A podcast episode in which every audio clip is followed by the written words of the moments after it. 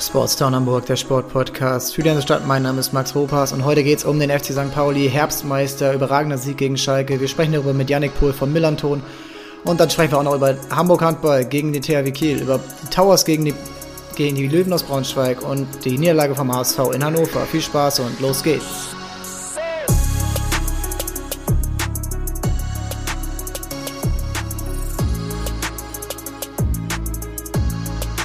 Zu Gast heute bei mir Yannick Pohl von Millanton.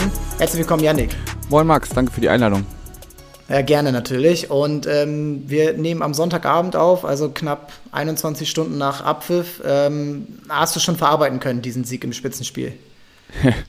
ja, man, man, äh, man, gewöhnt sich ja langsam dran, dass äh, der FC St. Pauli Heimspiele äh, gewinnt. Wir haben ja jetzt acht Spiele in Folge quasi zu Hause gewonnen. Ich glaube, das ist auch Vereinsrekord. Ähm, also alle, ne? Wie bitte? Alle dieses Jahr. Alle genau, diese Saison, alle diese Saison, alle Heimspiele. Und ich glaube, die letzte Niederlage zu Hause datiert vom, vom Mai letzten Jahres. Wir haben ja auch diese fulminante Rückrunde mhm. gespielt, weshalb wir überhaupt noch in dieser zweiten Liga spielen. Ähm, ja, man muss sich jeden Morgen so ein bisschen kneifen, aber ähm, ja, es, es, fühlt sich einfach nur, nur großartig an. Ähm, ja, jetzt äh, Spitzenreiter hin, weit, weiterhin zu sein und äh, ja, jetzt ja auch offiziell Herbstmeister, dieser Titel, der einem zwar nichts kauft, aber doch ganz schön ist eigentlich. Ja, da steigen alle auf, außer der HSV. Ungefähr so ist die Statistik. Habe ich letztens gelesen. Ähm, du warst jetzt auch gestern im Stadion. Es war ähm, ja jetzt vorerst erstmal das letzte Spiel vor ähm, ohne Begrenzung bis auf 2G. Ähm, wie hat sich gestern angefühlt?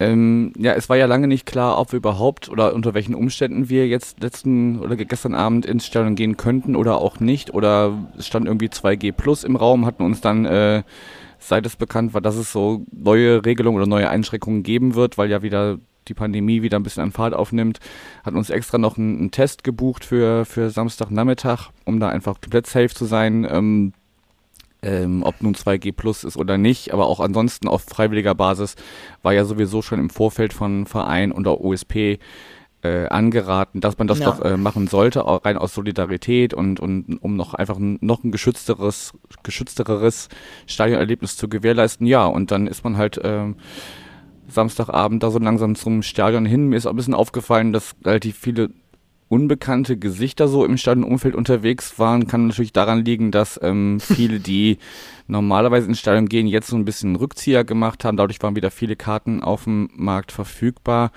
Aber ansonsten war es eigentlich ein ganz normales ähm, Heimspiel und das erste Mal diese Saison unter Flutlicht. Also das ist auch nochmal eine besondere Atmosphäre. Wenn das nicht nur so ähm, Samstag oder Sonntagnachmittag oder Mittag fast schon stattfindet, sondern dann Samstagabends um 20.30 ist ja auch von der Atmosphäre nochmal ganz anders als ähm, so ein normales Spiel.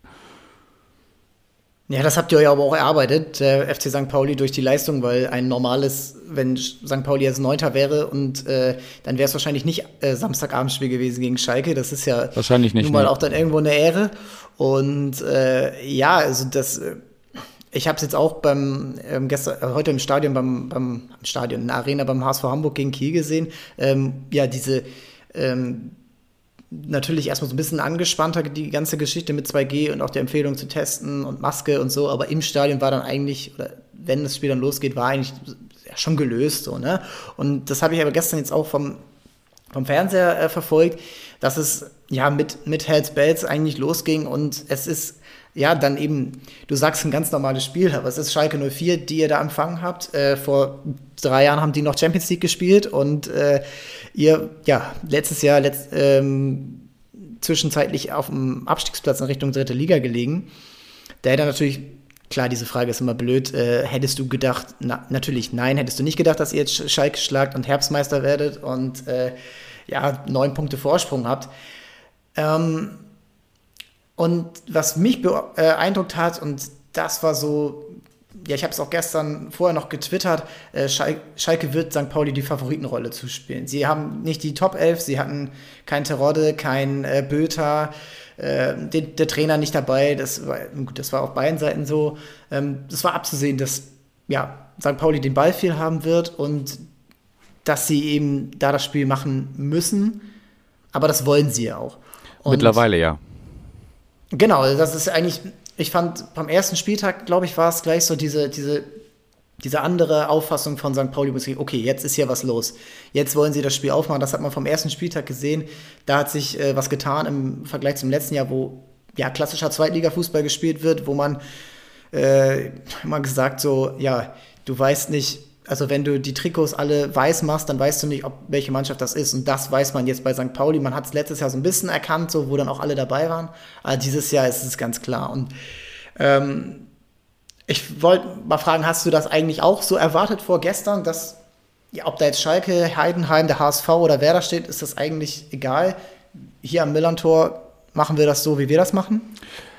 Ähm, naja, also ich bin grundsätzlich trotzdem, trotz der, der guten Ausgangsposition und der Spitzenreserveposition seit, seit mehreren Spieltagen immer noch ähm, so ein bisschen angespannt und nervös vor, vor Spielen, egal ob es zu Hause oder auswärts ist. Auswärts noch ein bisschen mehr, weil, ähm, naja, da, ähm, also wenn wir auswärts so gut wären, wie wir zu Hause sind, würden wir ja keine Ahnung, äh, wo stehen mit, mit, mit wie viel Punkten Abstand. Ähm, ja, klar.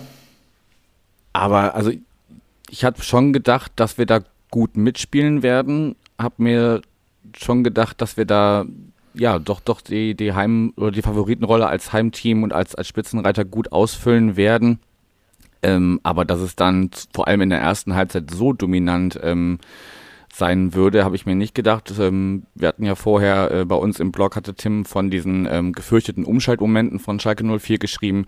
Die hat man zumindest in der ersten Hälfte gar nicht gesehen. Also da hat Schalke wirklich sehr abwartend gespielt und ist einfach auch überhaupt nicht in oder sehr wenig in entscheidende ähm, Positionen gekommen, um einen Torabschluss zu suchen und ähm, da, da war wirklich sehr, sehr deutlich zu sehen, dass St. Pauli da einfach ähm, dominant aufgetreten ist. Ähm, wie du schon sagst, viel Ballbesitz, ähm, viel ähm, schnell, schnelles Passspiel, schnell die, die Position ähm, gefunden.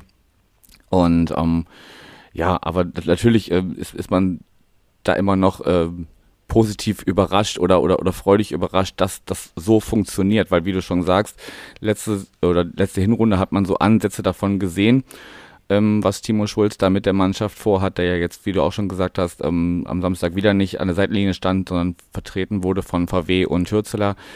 Ähm, aber man, man sieht, dass da in den, in den letzten anderthalb Jahren was, was gewachsen ist, was sehr gut funktioniert.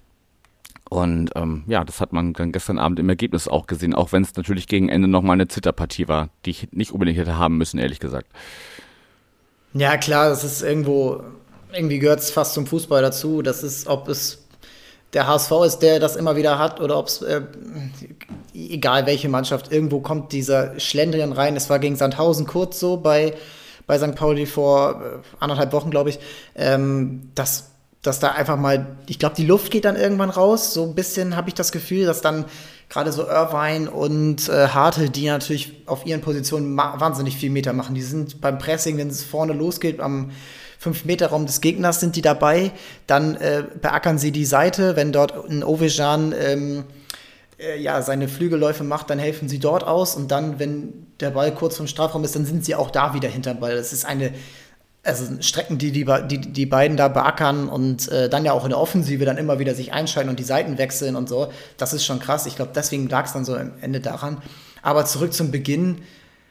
Ja, also ich fand es krass, dass Schalke eigentlich zu keinem Zeitpunkt die, ebenbürtig war. Und wenn sie es mal versucht haben, auch mal so ins Gegenpressing zu gehen, da sind mir so drei, vier Szenen äh, auf der rechten Angriffsseite von Schalke dann in Erinnerung geblieben. Und bei einer löst sich dann St. Pauli raus, Matanovic kriegt den Ball und spielt einmal quer rüber und Schalke ist völlig ungeordnet, weil sie überhaupt nicht in dieses Tempo und in dieses Niveau von St. Pauli reingekommen sind. Und dann ja, wenn du Guido Burgstaller, der, äh, der dann den, ja, den, den Arsch raushält und ähm, dann ist er halt durch. Und äh, er macht dann natürlich das Tor in seiner aktuellen Form. Also, wo der, also ich glaube, im Stadion muss das ein krasses Gefühl sein, kannst du ja gleich mal sagen. Also, wenn er ausholt, allein schon diese, diese Volleybälle oder Dropkicks oder auch jetzt so ein Ball aus, aus dem Lauf, den er dann in Volley zieht, also wie viele Tore er aus dieser halbrechten Position schon gemacht hat, ob links, linker Fuß, rechter Fuß, scheißegal. Der macht hier rein und dann hat er noch zwei Dinger, die er genossen hat. Chiré hatte noch einen. Ähm, und ja, Schalke war eigentlich, wie du sagst, schon gar nicht, gar nicht ebenbürtig und das 2-0, finde ich, lag eigentlich hauptsächlich daran, dass, ähm, dass St. Pauli dann ja, sich dann manchmal doch schon ein bisschen im Mittelfeld dann ein bisschen schwerer getan hat, was aber nicht unbedingt an der Stärke von Schalke lag, sondern eher an ein paar Fehlpässen oder so, die mein Gott, die halt mal vorkommen. Und an einem guten Torwart Freisel. Ähm, ja, und äh, nochmal, äh, was ich gerade fragen wollte, äh, wie fühlt sich das an, wenn Guido Burgstaller äh, aufs Tor zuläuft oder wenn er nur in der Nähe sagt und wahrscheinlich das halbe Stadion Schieß ruft? Wie fühlt sich das an? Das ist, das ist gefühlt Bundesliga-Fußball. ja, er wird ja ähm, ähm, vielleicht auch ein bisschen schon zurecht mit jetzt mittlerweile 14 Saisontouren, das mögen nicht alle unbedingt so sehen, aber ähm, ja, immer wenn, wenn Burgstaller gerufen wird, äh, ist auch dieser Fußballgott nicht weit. Ähm, also der hat das schon, ja, er hat sich schon, er hat sich schon ähm, in der Zeit, die er hier ist, in die Herzen der, der, der Fans gespielt. Und es ist einfach ein Wahnsinn, was der für eine für eine Ballbeherrschung hat. Also er steht oft im Abseits und ähm, vertändelt auch gerne mal ein, gerade wenn es ein bisschen schneller wird, dann merkt man halt, dass er auch schon 31 ist. Aber wenn er sich erstmal ähm, behauptet hat, und das war ja gegen, gegen Ovejan war das ja auch, dass das 1-0 den er da einfach abschüttelt und sagt, ja, ja, du, du willst jetzt zwar den Ball haben, aber ich laufe jetzt hier einfach weiter, rechts in den, äh, auf der, äh, also von, vom Tor aus gesehen, linken Seite in den Strafraum rein und, und haut dann diesen, diesen Hammer da, da, äh, da raus. Ähm, ja, es, es, es war erstaunlich spät, ehrlich gesagt. Wir sind ja diese Saison vor allem dafür bekannt, in den ersten zehn Minuten schon ein Tor zu schießen. Von daher war es dann jetzt äh, relativ spät gestern Abend. Aber ähm, ja, das, das war auf jeden Fall so, wie man Burgstaller in seiner aktuellen Form kennt. Und ähm, ja, eher bei dem 2-0 musste ich mir eher die Augen reiben, weil ich gar nicht genau gesehen habe, wie der überhaupt entstanden ist. Zumindest im Stadion, ich habe es oder im Nachgang nochmal angeguckt. Ähm, kurz ausgeführte Ecke, Paccarada chippt den dann von ähm, der uns aus gesehen äh, rechten Seite rein. Und äh, Guido verlängert ihn halt per Kopf dann. Ähm, auch da wieder perfekt reingelaufen, gegen die, gegen die Richtung ja. und dann nur so, ein, so einen kleinen Wischer, der reicht und dann ist dabei drin, das ist diese Abgezocktheit. Ne? Und äh, im Live-Kommentar, den hast du natürlich nicht gesehen, äh, da haben die, das äh, hochgelobte Kommentatoren-Duo von Sky am Samstagabend, äh, da sagt der Kommentator Hempel, ja, da muss er doch eigentlich dran nur vorbeilaufen. Und dann Matuschka, der ja einen ähnlichen Körperbau hatte damals, nee, Körper raus, da kommt keiner vorbei. Wenn der erstmal diese, diese Gelegenheit hat und dann ist ja das Krasse, er ist 31, er ist eigentlich irgendwo auch ein Mittelstürmer, aber er ist läuferisch so stark, wie ich ihn eigentlich nicht in der, ja, doch schon Erinnerung hatte, aber auch dann mit dieser technischen Beschlagenheit, die, ja, es wirkt manchmal ein bisschen hölzern, so ein bisschen Ivica Olic-mäßig, wie früher beim HSV oder auch bei, bei Bayern. Aber der ist immer, macht immer die richtige Aktion und immer wieder und er bereitet vor, er, er sieht die Mitspieler, er, er quirlt darum auf der rechten Seite und ähm, ja, ich, ich bin immer nur wieder beeindruckt und ähm, ich finde, man sieht auch, wie jeder an ihm sich hochzieht. Merkst du das auch bei den anderen Spielern? Ein Chiré, ein Matanovic, der neben ihm spielt, weil eigentlich kann man über jeden Stürmer, der zum Beispiel neben ihm gespielt hat, sagen, der hat richtig gute Spiele gehabt. Also eigentlich ist das ein Vorteil, mit ihm dann natürlich dann auch spielen zu können. Matanovic, Ditkin, äh, Makinok, alle hatten ihre Momente diese Saison. Ähm, die ziehen sich alle auch so ein bisschen an ihm hoch, oder?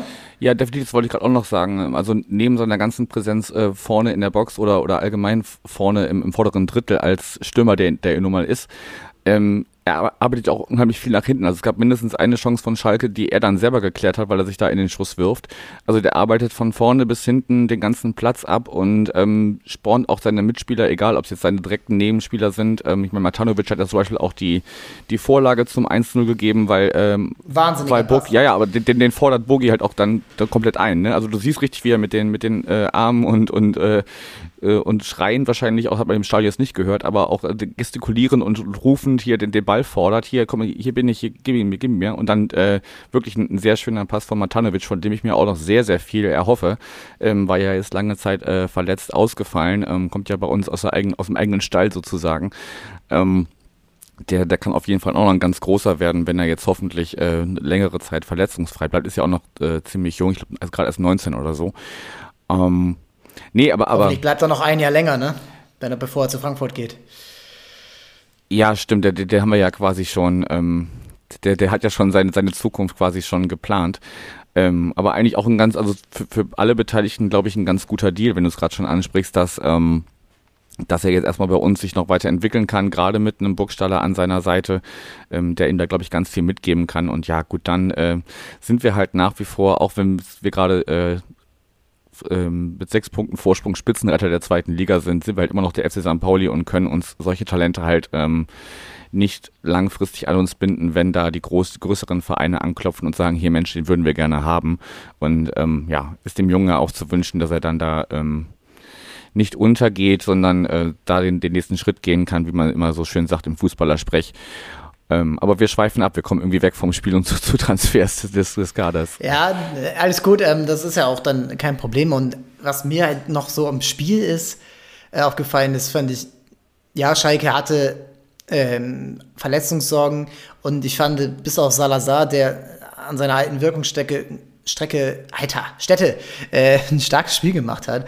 Äh, und ja, eigentlich ein bisschen allein auf weiter Flur war Ovejan von links. Äh, die beiden kreieren dann ja auch das Tor. Salazar hat noch die einzige andere richtige Chance in der ersten Halbzeit, wo er ja auch ähm, ähm, das Ding machen könnte. Äh, aber diese und eine Chance gab es noch, weil Lawrence über den Ball haut. Und das waren drei Chancen ja, das war in Aydin. 90 Minuten. Genau, Aydin hat die noch gehabt und ähm, da ist Vasi dann da und ähm, wurde jetzt nicht sehr gefordert, aber ist einfach da. Und das war alles. Also das waren drei Chancen, von denen zwei durch Getümmel war und einmal, ja, da kam dann die Flanke über links, dann ist er mal durchgebrochen.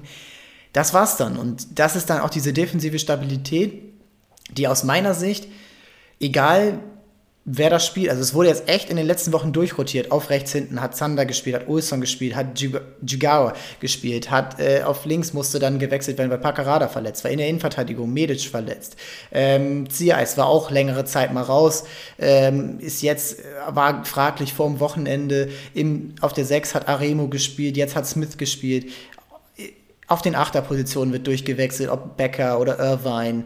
Ähm, Benatelli kann noch mal reinkommen, Buchmann kann noch mal reinkommen. Das sind so viele Namen. Und es ist immer diese durchgehende Spielidee da. Und da sind wir jetzt dabei, ähm, das Trainerteam zu loben. Und kann man das allein damit erklären, dass St. Pauli einer der wenigen Clubs ist in der zweiten Liga, die auf Kontinuität setzen? Da kann man eigentlich sonst fast nur Heidenheim nennen und Regensburg vielleicht noch.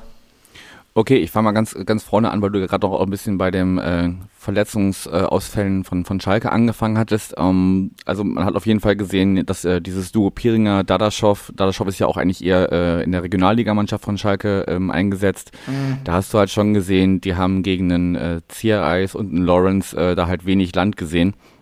Ähm, Lawrence mit seinem einen Lapsus da, äh, wo er sich verschätzt und der Ball ihm quasi, glaube ich, unterm, unterm Bein wegrutscht und Aydin dann äh, frei vor Vassil auftaucht, der, glaube ich, äh, seit seiner, seit seinem großartigen Spiel in Nürnberg letzte Woche ähm, noch ein Kopf größer ist, zumindest mental, äh, weil der uns da ja wirklich auch den äh, Hintern gerettet hat. Das hätte ja auch Fall. ganz anders ausgehen können da. Ähm, nee, aber das, also das Schöne ist halt, und das ist auch genauso wie die Tabellenposition sehr ungewohnt als St. Pauli-Fan, ähm, dass egal wer auf dem Platz steht und erst recht dann auch, wenn der mal ausgewechselt wird, du keine Angst hast. Es war früher so, okay, wir haben diesen einen Spieler für diese Position und wenn der ausfällt, dann haben wir ein Problem. Und das ist jetzt gar nicht so. Du kannst jede Position mindestens adäquat ersetzen. Ähm, vielleicht mit leichten Absprüchen, was, was so individuelle Fähigkeiten angeht. Ähm, also Klar, du hast nur einen Burgstaller, aber ansonsten und einen Basil und vielleicht noch Pacarada, aber ansonsten mussten ja alle schon ersetzt werden. In genau, Form. genau. Also alle haben das, das, das Prinzip verinnerlicht oder das, das äh, Prinzip, was wir spielen wollen. Und ähm, alle hauen sich rein, alle, ähm, ich, ich, ich meine, das tut ja, glaube ich, auch so, so ein Mannschaftsgefühl ganz gut, wenn da, wenn du das Gefühl hast, okay, ich bin hier nicht äh, automatisch gesetzt auf meiner Position, sondern da sind mindestens einer, wenn nicht sogar zwei, drei andere, die, die könnten das auch spielen. Und ich glaube, das macht ganz viel auch dann äh, unter der Woche äh, in der Arbeit im Training. Ähm, in der Vorbereitung auf das nächste Spiel, wenn du siehst, okay, ähm, ich muss mich hier voll reinhauen, weil sonst kann es sein, dass ich im nächsten Spiel nur auf der Bank sitze oder ganz aus dem Kader fliege. Das ist in Makinok zum Beispiel auch eine ganze Weile passiert, weil er eben, äh, ja, weil da noch ein Matanovic ist, weil da noch ein Burgstaller ist, ähm, ein Ditkin, ein Chiré, die, die ähm, da vorne alle ähm, ihre, ihre, ja, anmelden, mitspielen zu wollen und ähm, ja, dann kann es halt sein, dass du äh, mal ein, zwei Spieltage ganz aus dem Kader rotierst, wie du schon sagst. Also große Rotation, aber ähm, ohne Qualitätsverlust in diesem Fall. Ja, und eben, also einerseits, du hast recht, äh, man muss sich jeden Tag reinhauen, man muss zeigen, dass man da ist, aber andererseits für die Mannschaft ist es auch mal okay, dass jemand vielleicht mal eine schwächere Phase hat. Äh, also zum Beispiel jetzt, ähm, mir ist jetzt Maximilian Dittgen aufgefallen, der hat jetzt äh, eine Zeit lang richtig stark performt, äh, neben Burgstaller, das hat auch eigentlich so, fand ich immer richtig passend so, ähm, von der ja, Aufteilung her der Qualitäten. Jetzt ist er aber so ein bisschen hinten dran, hat jetzt gestern die Chance bekommen, hat jetzt auch gestern ja, ein bisschen, bisschen versau äh, versaubeuteten Tag, wo du echt viele Aktionen dann misslungen sind, dann einmal Pech gehabt, dass der Schiedsrichter eben Vorteil abpfeift, dann ein Ball verdattet und so.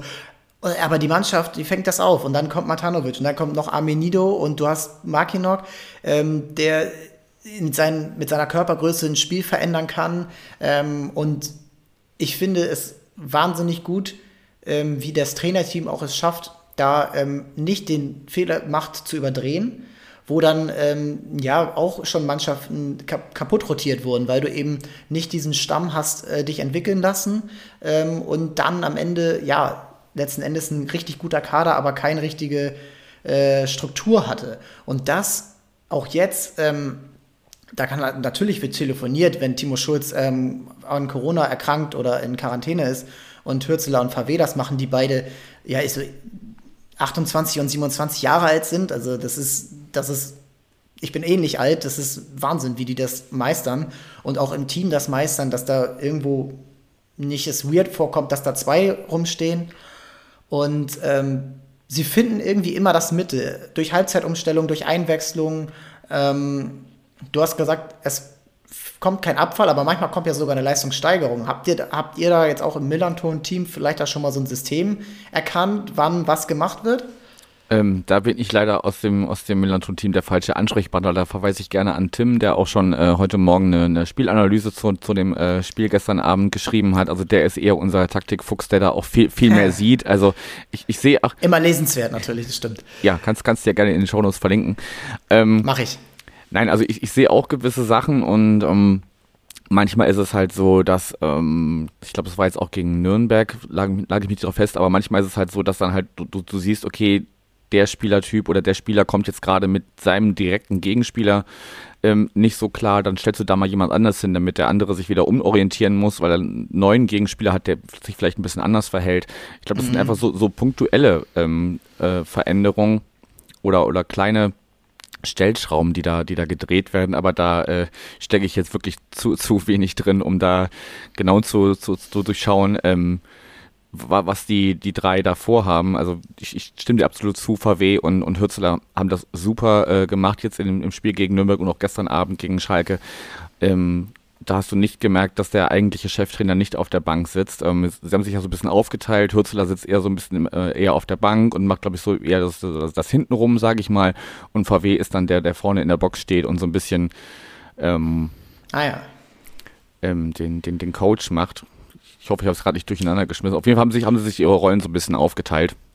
Ja, ist auch in Ordnung. Also es ist einfach wahnsinnig spannend, das zu sehen, dass das auch funktioniert und dass auch, ähm, wo die, äh, wo Schulz normal dabei ist, dass da immer wieder kommuniziert wird und immer auch in der Halbzeit schon, ähm, vielleicht ist es jetzt auch so ein bisschen, äh, äh, bisschen voreingenommen, weil das jetzt da funktioniert, aber immer die Gespräche und auch dann die Halbzeitumstellung, die zum Beispiel in Bremen mit, als Mackinock eingewechselt wird, ist es ein anderes Spiel und äh, St. Pauli muss das Spiel eigentlich gewinnen in Bremen. So bei dem anderen Absteiger, der einen viel größeren oder teureren Kader hat, wieder das Spiel dominiert. Auch gegen, ähm, gegen den HSV durch Mackinox. Ich weiß gar nicht, ob er anders eingesetzt wurde, aber auch da macht er die entscheidenden Tore, dann 2-1, 3-1 in Heidenheim zu, zur Pause. Ähm, wurde, glaube ich, von Raute auf Raute auf äh, ein flaches Wi-Fi 2 umgestellt. Es war wahnsinnig, wie das dann auch immer gleich fruchtet und dann auch, ähm, man muss sich nicht vormachen, es ist eine Euphorie, da geht auch bei St. Pauli gerade jeder Ball rein, wie er reingehen soll. Ähm, und da jetzt anschließend jetzt nur so ein bisschen die Frage an dich auch als ja, Fan, der in der Südkurve steht. Ähm, die, sind jetzt 16 Spiele gespielt. Ihr habt auf jeden Fall die Winterpause äh, als Tabellenführer. Das sind drei Wochen, vier Wochen, wo wo St. Pauli auch als Tabellenführer steht, dann geht es nach der im neuen Jahr gleich los mit, äh, oder beim zweiten Spiel dann los mit, mit dem Stadtderby. Ähm, Dortmund kommt im Pokal zu einem, ja, wahrscheinlich dann auch äh, Flutlicht, natürlich Flutlicht spielen, dann wahrscheinlich auch live im, im Free TV. Es ist, und es geht, es kommt immer näher. Und die Saison ist natürlich noch lang und es kann alles passieren. Ähm, der HSV weiß, wovon man spricht. Andere Clubs wissen das, dass Vorsprünge verspielt werden können. Aber jetzt so als Fan von einem Club, wo man natürlich auch immer, da haben wir auch mit Tim drüber schon gesprochen, immer auch so ein bisschen diese Erwartungshaltung vielleicht manchmal in die andere Richtung geht. Hat sich das ein bisschen gewandelt, wo man sagt, okay, ja, Bundesliga, wir wollen es jetzt? Okay, also zu, zunächst mal, äh, es geht längst nicht jeder Ball genauso rein, wie er reingehen soll. Also ich denke, das Spiel gestern hätte oder dem Spiel gestern hätte es gut getan, ähm, vor dem äh, Anschlusstreffer durch Salazar noch ein, ein, drittes Tor draufzulegen, was auf jeden Fall drin gewesen wäre. Ich erinnere mich auf jeden Fall an eine Chance von Chiré, wo irgendwie äh, Freisel rauskommt und den Ball wegköpft und äh, Chiré pflückt ihn runter und hält einfach mal drauf und versucht einfach mit so einer Bogenlampe äh, den ins Tor zu bringen, wo dann äh, ja, Itakura, genau. glaube ich, äh, noch klären kann. Ähm, und auch, auch andere verschiedene Situationen, wo du sicherlich noch ähm, spätestens dann nach dem Anschlusstreffer noch auf ein 3-1 stellen solltest, um einfach nicht diese, diese brenzliche Schlussphase ähm, entstehen zu lassen. Ähnlich haben wir es ja im Nachholspiel gegen Sandhausen gemacht, wo wir auch noch durch Gegentor nach Ecke, äh, oh Wunder, ähm, den Anschlusstreffer kriegen, aber dann quasi im, im direkten Gegenzug das 3-1 draufpacken, weil es aber eben auch in Anführungsstrichen nur Sandhausen war, Entschuldigung nach Sandhausen. Ähm, also ja, es ist aber im Moment wirklich ein Unterschied in der, in der Qualität, da hast du schon recht. Ja, ja klar, ja. aber ich, ich glaube, um, um wirklich da souverän durchzugehen, ähm, auch wenn du jetzt die Rückrunde ansprichst, müsstest du einfach manche Spiele noch, da müsstest du früher den Deckel drauf machen. Es ist toll, dass, da, dass du, wenn du in Führung bist und selbst wenn du dann einen Gegentreffer kriegst, dass du das dann äh, nach hinten raus gut verteidigt kriegst. Aber ich glaube, um, um wirklich entscheidende Spiele deutlich oder souverän für dich zu entscheiden, bräuchtest du halt nochmal wirklich so ein so ein Moment, wo du dann wirklich sagst, okay, so, jetzt ist hier der Deckel drauf und das ist jetzt unser Spiel und, und, und fertig ist das. Ähm, aber ja, also wie gesagt, du, du sagst schon, ähm, ja, Aufstieg ist natürlich das, das Wort, was jetzt in aller Munde ist in, in der Position, die wir sind. Ähm, äh, mein anderer äh, Kollege vom Melanchon, Mike, hat äh, heute eine Aufstellung gemacht, wie es denn den bisherigen Herbstmeistern äh, seit Bestehen der zweiten Liga so gegangen ist. Kann man ja auch gerne mal reingucken. Das ist längst noch nicht äh, ähm, gesagt, dass man dann auch aufsteigt. Und gerade als St. Pauli-Fan wissen wir eigentlich auch, dass ähm, wir ähm, eine Halbserie gut spielen und die andere ist dann eher so, naja. Ähm, das wollte ich noch fragen. Genau, also ja. ja. wir haben ja durchaus auch schon in der Hinrunde äh, unter den äh, Top 3, Top 5 gestanden und sind dann äh, in der Rückrunde noch in den Abstiegskampf geraten. Und genauso andersrum, beispielsweise letzte Saison, wo wir unten drin standen und uns dann noch bis irgendwie, äh, was, Platz 7 oder am Ende oder Platz 9 oder sowas äh, äh, hochgekämpft haben. Ähm, also eigentlich ist, ist eher ungewohnt als St. Paulianer in, dass du eine souveräne Saison hast, egal äh, in welche Richtung. Also äh, wir sind weder von Anfang bis Ende unten drin gestanden bisher und äh, aber genauso auch haben wir noch nie, noch nie von Anfang an bis, bis zum äh, 34. Spieltag ganz oben mitgespielt. Also von daher ähm, ist es halt die Frage, ob diese Mannschaft, von der wir gerade natürlich alle sehr überzeugt sind und äh, ja, Herz in den Augen kriegen, ähm, wenn wir sie spielen sehen, ob die das durchziehen können, auch noch die, die nächsten verbleibenden 18 Spieltage, das wird man dann sehen, ob man äh, diese Qualität äh, beibehalten kann. Es werden sicherlich Rückschläge kommen. Ähm, die zuletzt ja auch zuletzt der, der Dämpfer gegen äh, Darmstadt, die uns da ja wirklich mal aufgezeigt haben, dass das hier längst kein, kein Selbstläufer ist, was dann Pauli da gerade macht. Ähm, ja, und ja. Das, das wird sicherlich in der Rückrunde genauso kommen. Aber wenn man am Ende ähm, trotzdem noch äh, ähm, entscheidende Spiele nicht verliert oder sogar für sich entscheiden kann, dann ja, kann das am Ende sehr, sehr gut aussehen. Du merkst schon, ich bin da ich doch, glaub, doch sehr verhalten. Ich möchte das Wort, ich nehme es in den Mund, aber ich bin mir da noch echt noch nicht schlüssig, ob ich das so wirklich äh, schon glauben kann, dass wir da am Ende eine Rolle drin spielen werden. Also ich glaube, eine Rolle werde ich auf jeden Fall spielen bis zum letzten Spieltag, weil ich glaube, dass diese neun Punkte, die heißen nicht, dass ihr aufgestiegen seid, aber ich glaube, bis zum Schluss werdet ihr, bis zum 32. Spieltag, wenn ihr jetzt nicht wirklich alles verliert, äh, ja, dann, dann werdet ihr schon dabei sein, so, weil es, das ist auch, ja, ich habe jetzt parallel das nochmal aufgemacht, eure Übersicht, und in den letzten, sagen wir mal, bis 2000, von 2004 an äh, gab es ja fast immer den Aufstieg. Und dann gab es jetzt seit fünf Jahren äh, oder in fünf Jahren viermal nicht den Aufstieg. Davon eben zweimal der HSV, Kiel und äh, Braunschweig ähm, 2016. Ähm, jetzt, ja, ihr, also es wirkt halt einfach, und das ist, glaube ich, für mich so ein bisschen auch der Unterschied.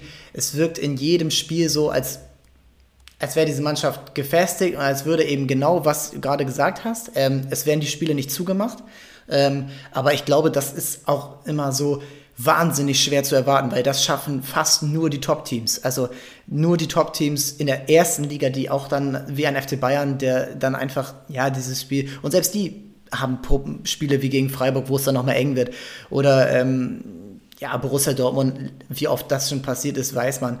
Äh, und dieses, dieses bis zum Ende durchziehen, das ist wahnsinnig anstrengend, gerade bei diesem laufintensiven Spiel. Und das finde ich, so beeindruckend, dass dieses laufintensive Spiel, und das ist jetzt nämlich die Frage, ob das auch in einem Spiel, dass es nicht immer durchgezogen werden, äh, sein kann, ist klar, aber ob das auch so durchgezogen wird bis zum Ende. Und ähm, alle haben jetzt einmal gegen St. Pauli gespielt, bis auf Düsseldorf, die müssen noch zweimal.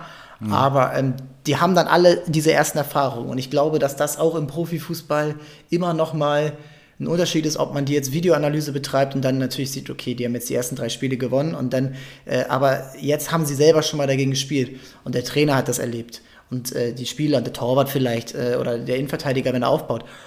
Und ich glaube, das wird nochmal die nächste Challenge und da trennt sich dann natürlich dann die Spreu vom Weizen und ein Bielefeld hat es vor zwei Jahren geschafft, da eben dann oben dabei zu bleiben. Bochum war immer oben dabei, hat sich dann noch weiterentwickelt.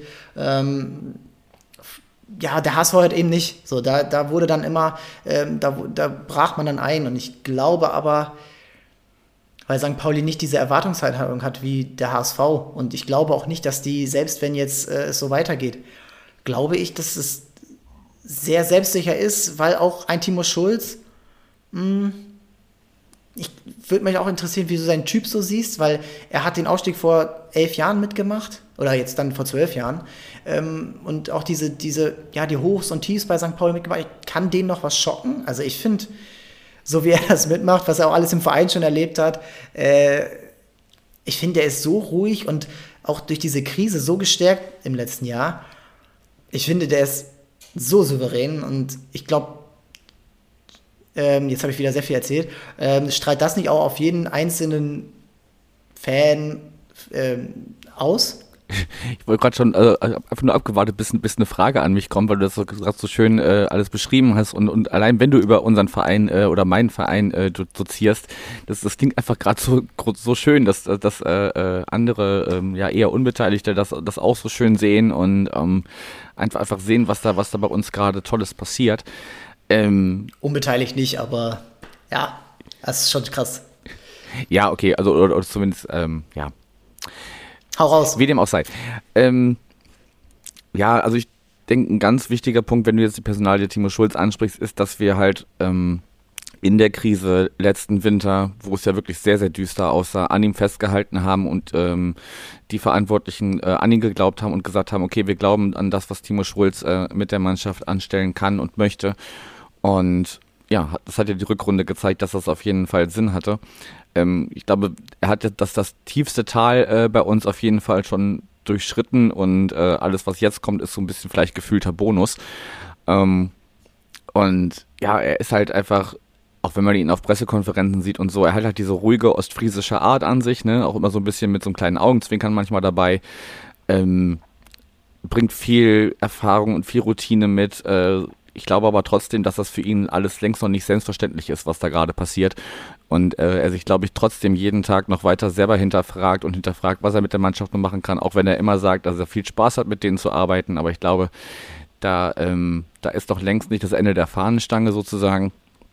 Und ähm, ja, ich glaube, da, da kommt noch kommt noch Großes auf uns zu, wenn man äh, ihn da weiter so arbeiten lässt. Und äh, ja, wie du schon sagst, Erwartungshaltung ist längst nicht so wie bei diesem anderen äh, Verein aus der Stadt, ähm, wobei man da ja auch hört, dass da mittlerweile auch so ein bisschen Realismus eingekehrt ist.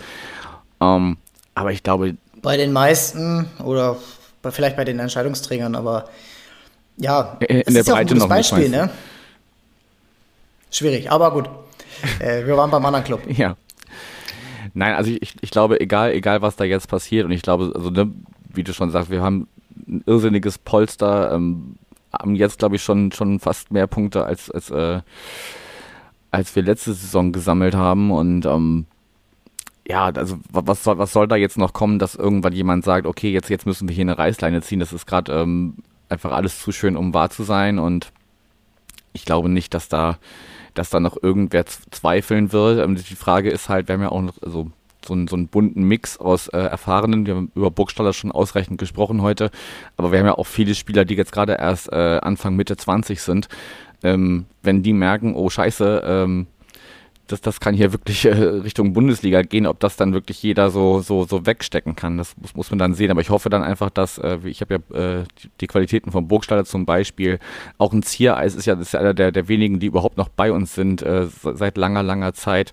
Der hat ja auch schon viel mitgemacht mit dem Verein. Ich glaube, an dem können sich mittlerweile auch jüngere Spieler gut, gut hochziehen sozusagen und, und auch mal Sachen wegstecken ähm, ich glaube, wenn, wenn, du einfach oder wenn allen bewusst ist, okay, wir gehen das jetzt hier weiter, es wird auch mal wieder Rückschläge geben, aber am Ende kriegen wir das hier gewuppt, dann ähm, ja, müssen wir mal schauen, wo wir am Ende stehen.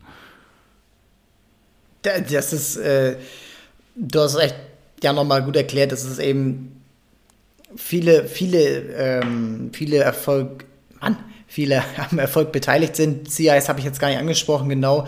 Das spielt einen überragenden Ball. Der hat letzte Woche in Nürnberg eine überragende Klärungsaktion gehabt, die ja das Spiel nochmal verändern hätte Kung Fu Tritt meinst du? Ne? Äh, ja, das war Weltklasse und äh, das war witzig, weil Vuskovic fünf Minuten später beim HSV genau die gleiche Szene hatte. Ähm, und ähm, CS letztes Jahr habe ich ihn noch ziemlich als Schwachpunkt gesehen. Ich meine, im Derby zum Beispiel wurde er dann ausgewechselt und es war eher so, dass ich mich geärgert habe, weil er halt wirklich der Schwachpunkt in der Mannschaft war.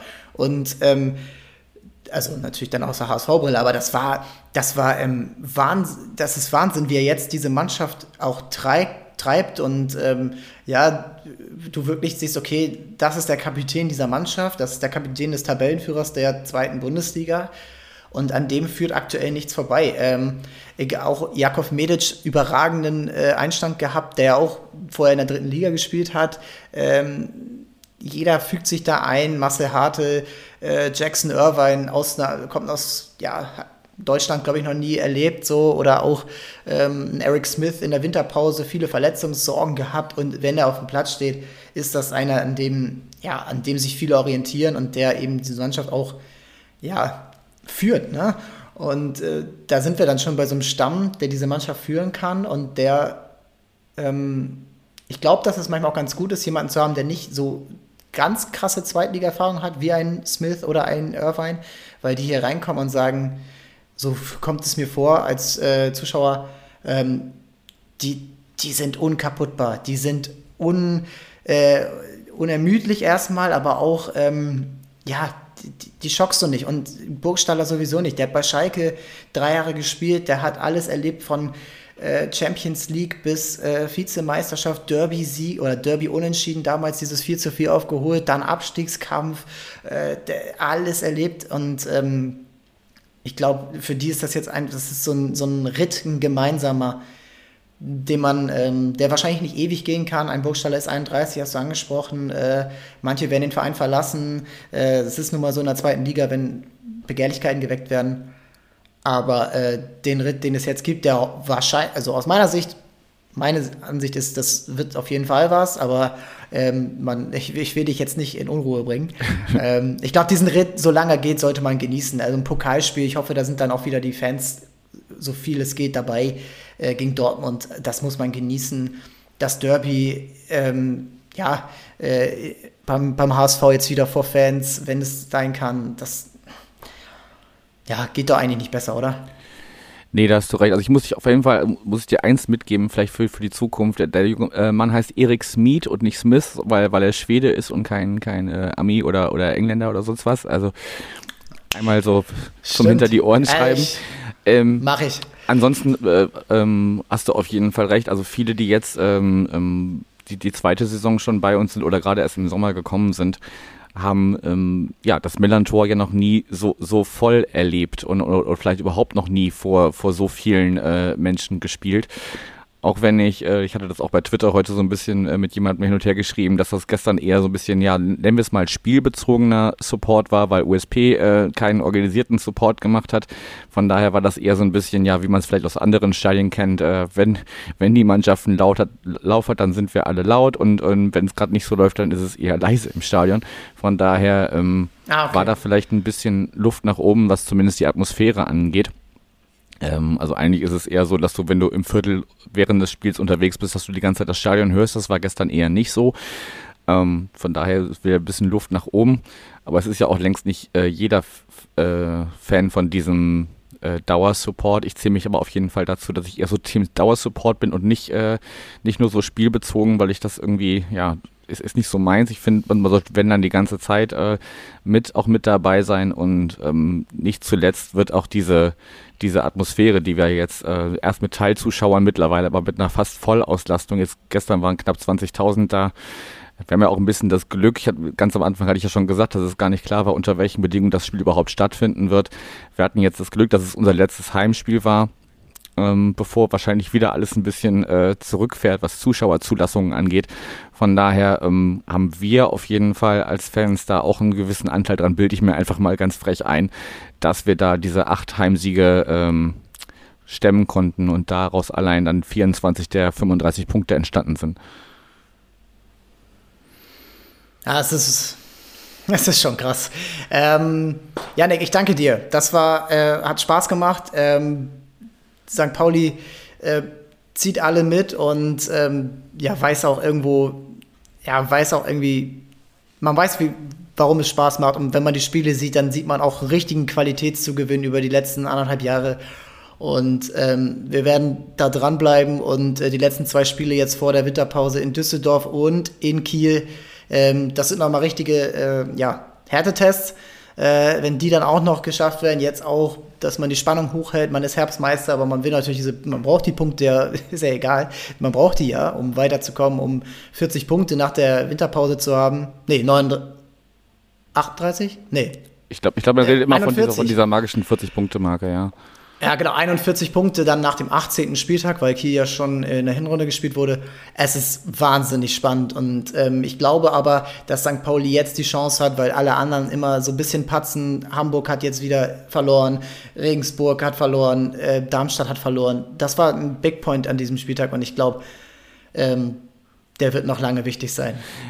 Ja, das kommt ja äh, noch dazu, dass äh, alle anderen auch gerade irgendwie für uns spielen und wir für uns selber auch noch. Das, äh, das kennen wir auch noch so gar nicht. Und ähm, ja, vielleicht abschließend bei St. Pauli sagen wir, und ich weiß, warum ich hier stehe. Und äh, jetzt gerade wissen wir, dass wir hier stehen, weil es einfach gerade total geil ist, St. Pauli zu supporten und Fan dieses Vereins zu sein. Danke dir für die Einladung, Max. Hat Spaß gemacht. Danke genauso. Vielen Dank. Ciao, ciao.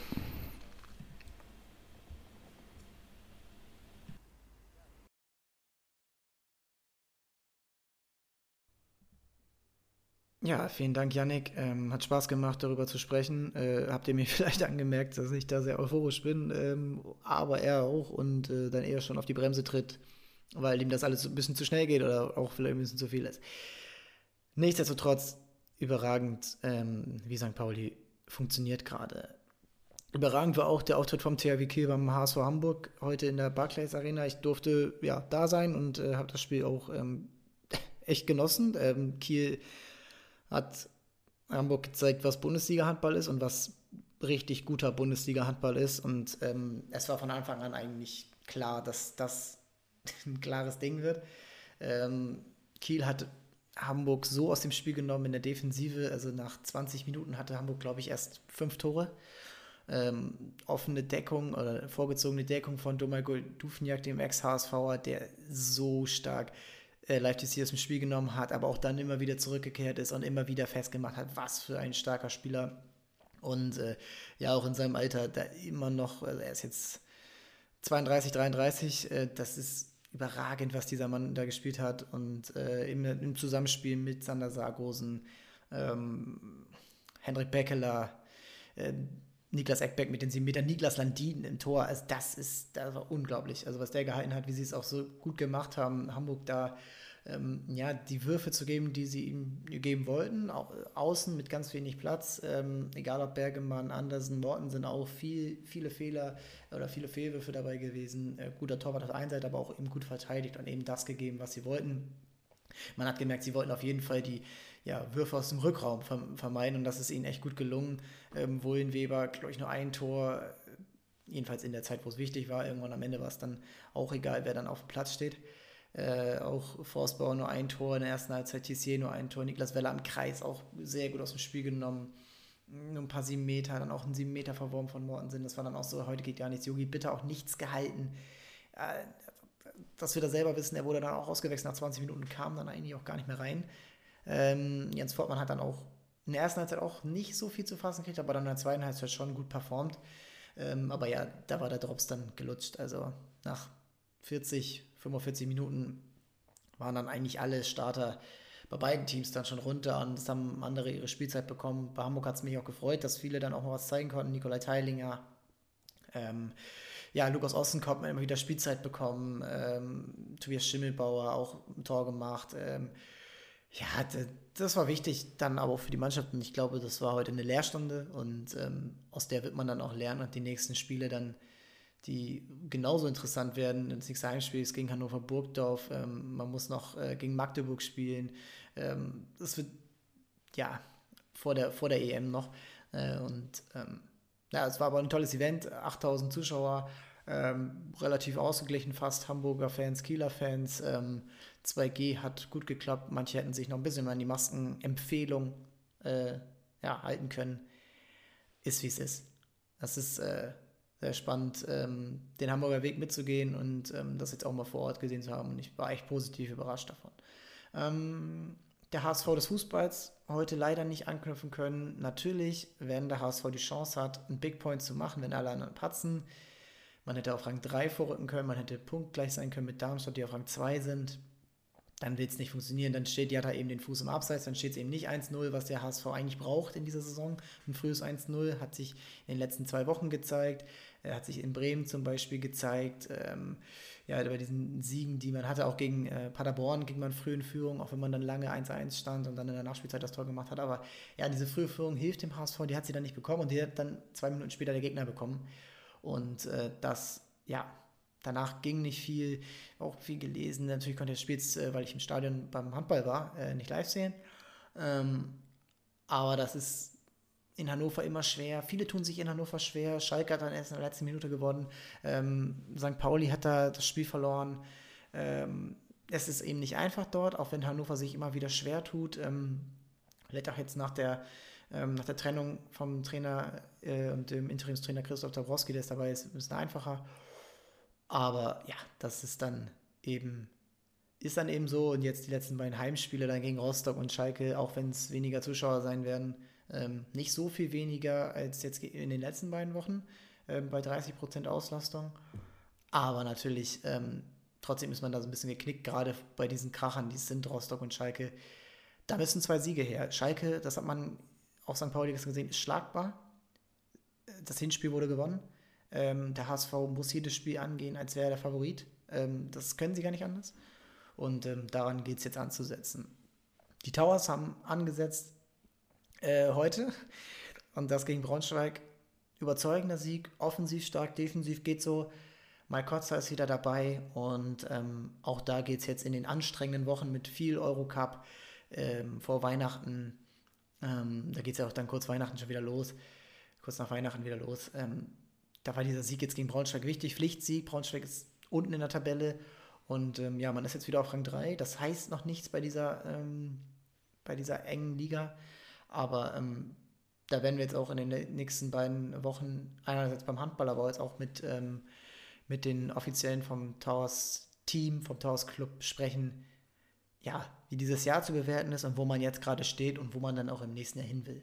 In der Bundesliga, im Eurocup, aber auch äh, wie man intern sich weiterentwickeln will und wo eben dann auch die Ziele gesteckt werden und was eben auch machbar ist jetzt hoffentlich am Ende, hoffentlich am Ende dieser Pandemie. Das war's für diesen, ähm, ja, späten Sonntag, frühen Montag, äh, wann immer das ihr auch hört. Äh, am Donnerstag geht's weiter und ähm, wir werden jetzt noch bis Weihnachten das hier durchziehen. Ähm, die ähm, nächsten beiden Wochen sind schon geplant. Ähm, und ähm, ja, dann äh, hat mir das auch, ähm, ist ja so ein bisschen die Ausgangsstimmung jetzt, die Jahresrückblickstimmung, sehr viel Spaß gemacht, dieses Jahr diesen Podcast zu starten und auch gutes Feedback zu bekommen äh, und da dann weiterzumachen, wo man gerade ist. Vielen Dank, abonniert uns, schreibt uns und teilt uns, empfehlt uns. Vielen Dank, bis dann. Ciao, ciao.